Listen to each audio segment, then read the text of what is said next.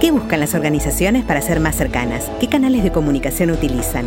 Hoy hablamos de una nueva normalidad, una nueva realidad que cambió nuestra forma de hacer, de pensar y de comunicar. En BW nos preguntamos y le preguntamos a las empresas sobre esto, sobre cómo se modificó la gestión y la forma de hacer comunicación interna. Por eso, hoy te traemos algunas reflexiones sobre la edición 2021 del diagnóstico de CI de Latinoamérica.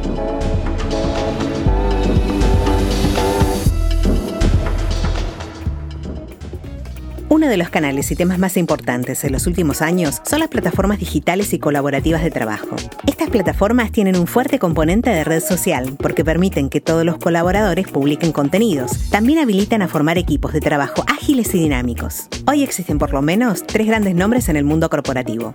Workplace, diseñada por Facebook, Teams, que forma parte del paquete Office, y Yammer, también de Microsoft. A partir del 2020 se aceleró el proceso de implementación de este tipo de canal de comunicación en la mayoría de las empresas. Esto se da en el marco de un gran cambio cultural y organizacional en la gestión de la comunicación interna. En el año 2019, por ejemplo, el 40% de las organizaciones medianas y grandes de la región utilizaba plataformas digitales o redes sociales internas. Hoy, apenas dos años después, más del 66% ya dispone de plataformas activas. ¿Vos ya tenés una plataforma? ¿Pensaste en incorporarla? Acá te damos algunos argumentos para que puedas hacerlo lo antes posible. Según los que respondieron el diagnóstico, el principal beneficio de estas plataformas es su capacidad de estimular la participación y la pluralidad de voces. Permite amplificar la escucha empática y contribuye a mejorar el clima laboral, sobre todo en un contexto de pandemia y distanciamiento.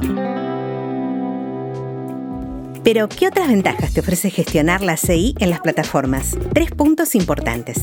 Primero, utilizar transmisiones en vivos para comunicar información relevante del negocio. Esto hace que los líderes cuenten de manera directa y cercana qué es lo que está pasando y qué medidas se están tomando en la empresa. También permite que las personas puedan hacer sus preguntas y comentarios en el momento, obteniendo métricas al instante de lo que se genera en esa población.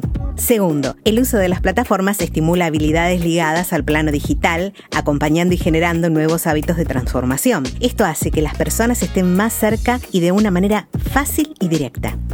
Tercero, a partir de llevar el trabajo sobre las plataformas colaborativas, los procesos de gestión y de toma de decisiones se hacen más visibles para toda la organización. Los procesos se vuelven a pensar con foco en la experiencia real de los usuarios.